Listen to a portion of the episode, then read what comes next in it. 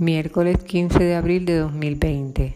Querido diario, te cuento que los semilleros los hicimos con cajas de cartón ya que por la cuarentena no podemos salir a comprarlos.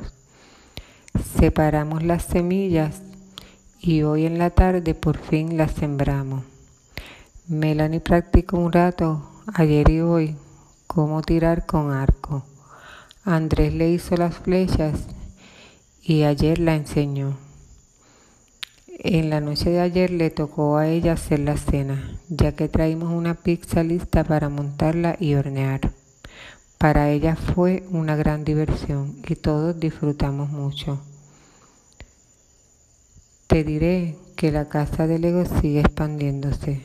Esta noche subiremos ya que hay alineación de planetas. Creo que tendremos mejor suerte que con la luna rosada. Con amor, mamá.